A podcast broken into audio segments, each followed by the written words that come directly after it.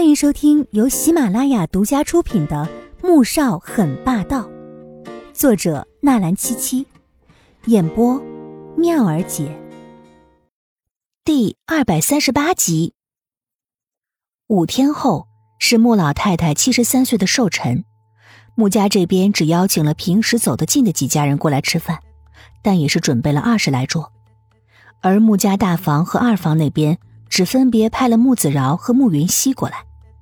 大房的人常年都在国都工作，只有逢年过节或者家祭的时候才会回来，所以就只有穆子饶这个留守儿童在家里面待着。至于二房，全家都是搞艺术的，穆云熙更是 C 国非常出名的舞蹈家。这次听说苏画也会来参加宴会，二话不说便早早的到了三房这边。季如锦吃过早餐之后。便回楼上换了一件驼色的羊绒外套，穿着高跟鞋，又化了一个淡淡的妆容，回到了楼下。妈，待会有什么需要我做的吗？以前魏秀秀这个当婆婆的还会对她挑挑刺儿，但这段时间更加冷淡了，甚至有种无视她的感觉。她心里不好受，可又没办法，从来就没有人教过她要怎么去讨好一个人，更不知道自己该怎么做。才能让婆婆喜欢自己，而这次老太太的寿辰是由魏秀秀操办的，她这个当媳妇的没有道理不帮忙。不用了，你只要好好的待着，别给我们穆家丢脸就足够了。魏秀秀淡淡的回道，又继续喝了一口咖啡。从国都特意请了假回来的穆恩恩见到这一幕，心里有些不高兴了。妈。你的话说的真难听，嫂子哪里不好了？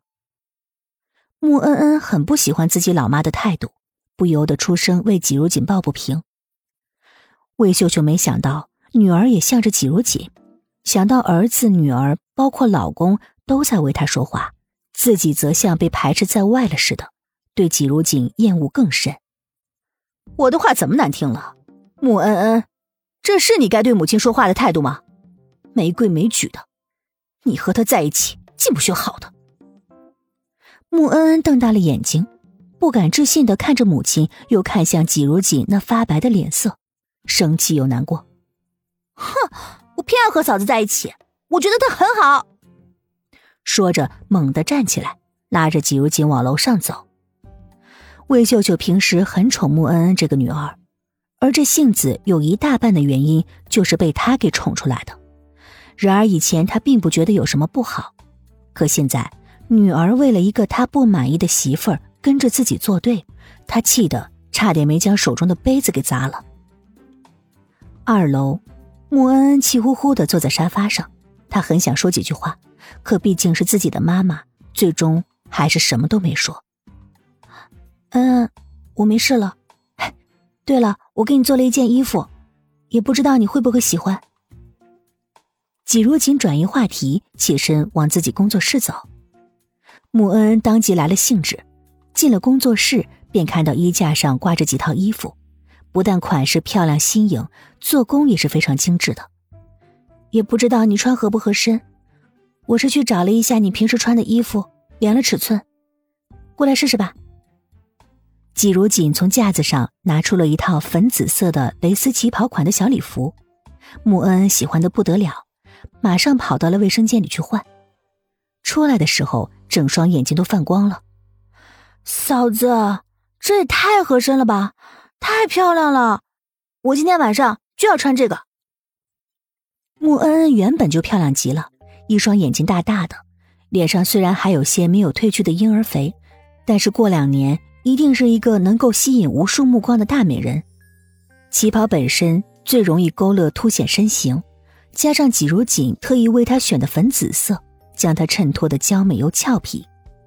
脖子衣领处的团扣是季如锦亲手做的蝴蝶造型，上面还镶嵌了两颗宝石作为点缀，让人一眼便会注意到她修长的脖颈和胸前起伏的曲线。